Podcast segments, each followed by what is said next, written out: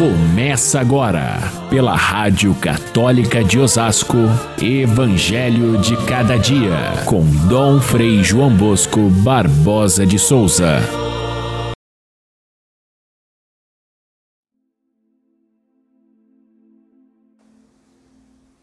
Uma mulher que tinha uma filha com um espírito impuro ouviu falar de Jesus. Foi até ele e caiu a seus pés.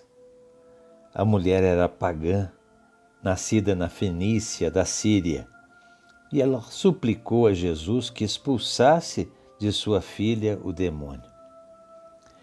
Caríssimos irmãos e irmãs, ouvintes do nosso Evangelho de cada dia, nós terminamos ontem aquela discussão entre os fariseus e Jesus acerca do que, é puro, do que é impuro, e Jesus dizia que a impureza não está nas mãos, não está na, na higiene, nem na raça, mas está no coração.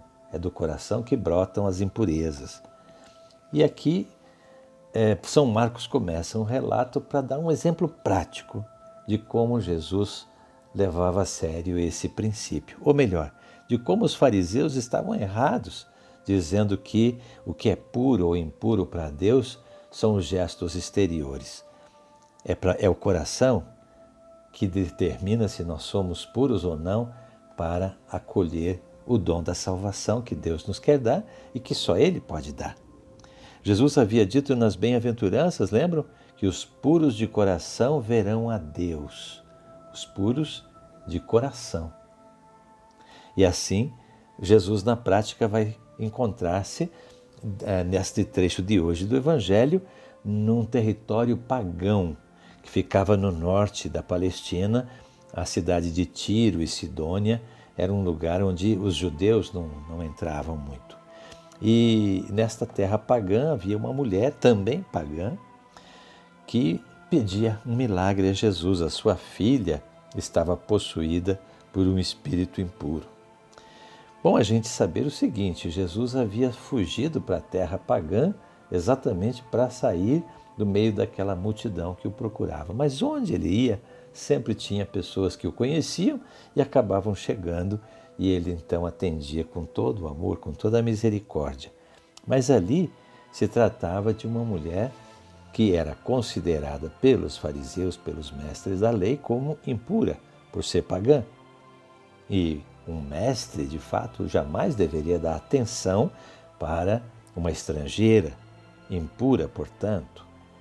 A gente deve lembrar também que se trata de uma cura, de uma expulsão de demônio, e isso, no fundo, é uma maneira de o Evangelho dizer que ela precisava de salvação. Porque o, o tanto a, a, doença como a, o espírito impuro, na mentalidade daquele tempo, significava que era, ela era afastada de Deus. E, portanto, essa mulher buscava para ela, para sua filha, a salvação. E foi atrás de Jesus por ouvir falar que ele era o Filho de Deus. Ela o chama, inclusive, de Senhor. É verdade, Senhor. Mas Senhor é um título que é só depois da Páscoa é que se tornou o título de Jesus enquanto Deus. Ela reconhece que Ele é Deus e ela se aproxima com confiança. Ela se aproxima insistentemente e a resposta de Jesus parece recusar a mulher, parece recusar o milagre. Jesus dá a entender que ele assume aquele pensamento dos judeus que não era só dos fariseus e dos doutores da lei. Os próprios apóstolos pensavam a mesma coisa, que ela, sendo pagã, não merecia a graça de Deus. E Jesus então diz para ela: Olha, não é justo que uma estrangeira, não é justo tomar o pão dos filhos para dá-lo aos cachorrinhos. Vamos entender essa expressão de Jesus. Quem são os filhos? São os filhos de Abraão, o povo é, judeu, ela era estrangeira. Quem são os cachorrinhos? Os judeus chamavam os estrangeiros de cães. Essa expressão de Jesus falando em cachorrinhos até é um pouco carinhosa, mas no fundo é uma ofensa.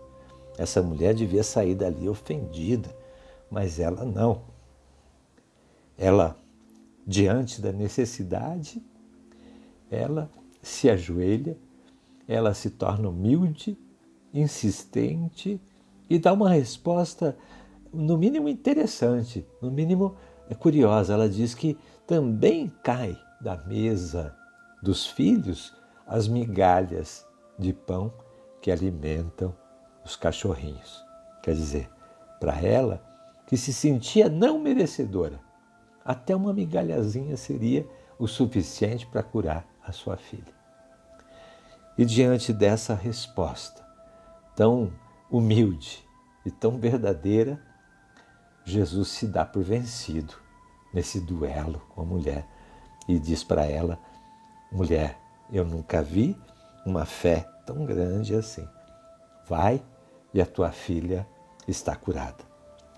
Vamos olhar as consequências desse diálogo e traduzir para a nossa realidade de hoje. Vejam, os cachorrinhos, os pagãos, são aqueles que nós muitas vezes recusamos ah, o dom da graça de Deus, o dom da salvação. Quantas vezes nós botamos para fora da igreja pessoas que nós condenamos como pecadores, ou porque têm uma vida irregular, ou porque se apresentam muitas vezes na igreja de forma inadequada, ou porque vêm buscar o batismo dos filhos, mas não têm conhecimento suficiente para seguir os mandamentos da igreja. As pessoas que nós consideramos não merecedoras da graça de Deus são os cachorrinhos. E nós nos consideramos filhos porque nós somos católicos, porque nós seguimos a missa dominical, porque nós temos conhecimento dos mandamentos de Deus. E muitas vezes nós tratamos as pessoas dessa maneira. Jesus nos ajuda a inverter isso, a olhar não a prática ritual, não o lado exterior, mas o coração. É no coração que se encontra o que torna puro ou impuro a pessoa diante de Deus. E Jesus, olhando para o coração dessa mulher, é que faz com que o milagre aconteça, que a salvação aconteça. A salvação de Deus, portanto, não tem fronteiras, não tem povo, não tem merecedores. Ninguém é merecedor, nem aqueles que frequentam a igreja, nem aqueles que não frequentam. Ele dá a salvação gratuitamente a todos e nós devemos ser agentes dessa ação gratuita de Deus, salvadora, misericordiosa e não é, pessoas que impedem a graça de Deus. Eu me lembro que o Papa Francisco, uma vez falando a respeito do batismo, ele, ele diz que a gente devia acolher a todas as pessoas que venham para a preparação do batismo, não com o espírito de alfândega, de carimbo, de dar, fazer um papel, de fazer a coisa do ponto de vista legal, mas do ponto de vista pastoral, do ponto de vista do carinho que Deus acolhe e recebe cada pessoa que vem à sua procura e vem à procura de Deus. Agora, nesse caso da mulher, a gente vê que ela ela une duas coisas que são essenciais: a fé e a oração. É o exemplo da oração perfeita. A oração perfeita é a oração que é feita com fé, ela é confiante, é uma oração humilde, ela não se acha dona da graça, ela não se acha merecedora da graça, mas ela, com humildade, pede, insiste e recebe a graça. Com a gente acontece às vezes que Deus demora a atender o nosso pedido. No fundo, no fundo, Jesus queria arrancar do coração dessa mulher uma verdadeira declaração de fé e de humildade. E foi o que aconteceu. Quando Deus demora a nos atender, a gente desiste? A gente vira as costas e diz: Ah, Deus não olha para mim?